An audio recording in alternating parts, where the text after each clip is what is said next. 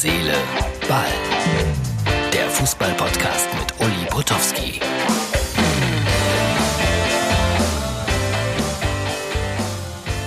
Herz, Seele, Ball, Ausgabe Nummer 22720. Ja, heute hat die DFL mal wieder verkündet, wann es denn nun weitergehen soll mit der Fußball-Bundesliga im Mai und mit äh, Geisterspielen.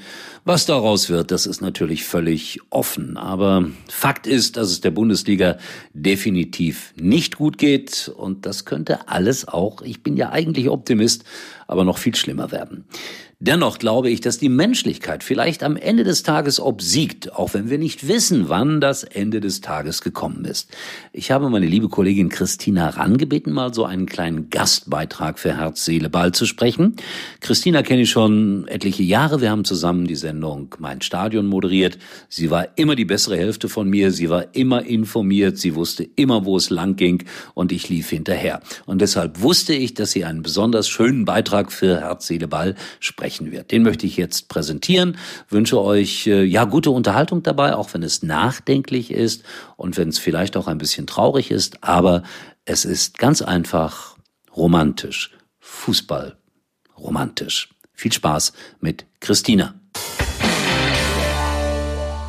Weißt du, Uli und liebe Hörer von Herz, Seele, Ball, ein Saisonabbruch wäre übrigens nicht nur für den FC Liverpool äußerst schade, sondern auch für den FC Famalicão aktuell siebter Tabellenplatz. Das ist die erfolgreichste Saison für die Portugiesen seit der Spielzeit 1978-79, damals Rang 13.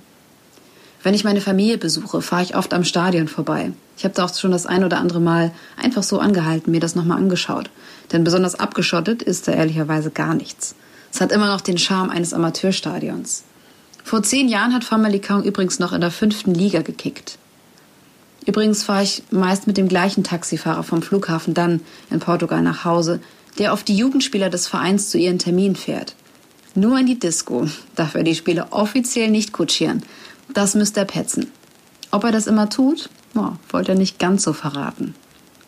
Gerade aber fährt niemand irgendwo hin. Fica in casa. Bleibt zu Hause heißt es natürlich auch in Portugal. Pedro Gonçalves, 24 Spiele, vier Saisontore, hat zusammen mit seinen Beratern ein Beatmungsgerät für das Krankenhaus seines Heimatortes gekauft.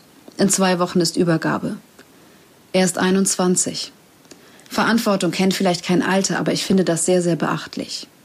Auch in der Bundesliga übernehmen Spieler Verantwortung.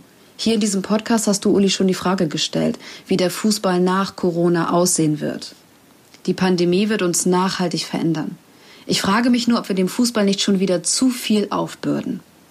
Vielleicht ist das ein seltsamer Querverweis, aber die Helden von Bern, die die Weltmeisterschaft 1954 gewannen, sorgten damit auch außerhalb des Fußballs sinnbildlich für einen Aufschwung.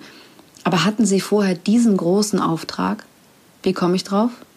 Nach einem Telefonat mit meiner Oma, die bei dem Begriff Ausgangssperre ganz andere Gedanken hegt. Wenn der Ball wieder rollt, wird das Balsam für die Seele des Fußballfans sein, ohne Frage. Und natürlich hinterfragen wir nun die Überhöhung des Sports, Massenveranstaltungen, wirtschaftliche Interessen. Fußball ist nicht alles, sagte Theo Zwanziger einst in einer dunklen Stunde. Muss er auch nicht? Aber er darf trösten, ablenken, wenn nicht im großen Stadion, dann vielleicht mit einer Papierkugel auf dem Wohnzimmerfußboden. Ein Spiel von Famalicão habe ich übrigens noch nicht live gesehen. Das steht auf jeden Fall auf meiner Bucketlist.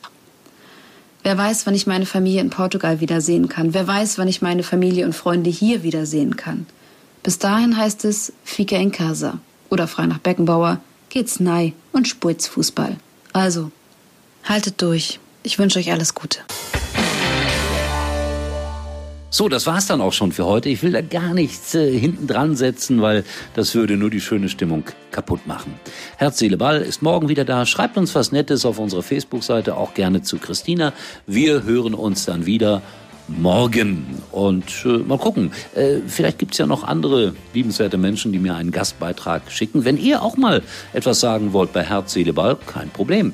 Ich nenne euch gerne eine Telefonnummer, wo ihr per WhatsApp äh, eure Nachrichten hinterlassen könnt oder eure Geschichten. Also, wenn ihr Interesse habt, meldet euch. Das war's für heute. Tschüss, bis morgen, euer Uli. Uli war übrigens mal Nummer 1 in der Hitparade. Eigentlich können Sie jetzt abschalten.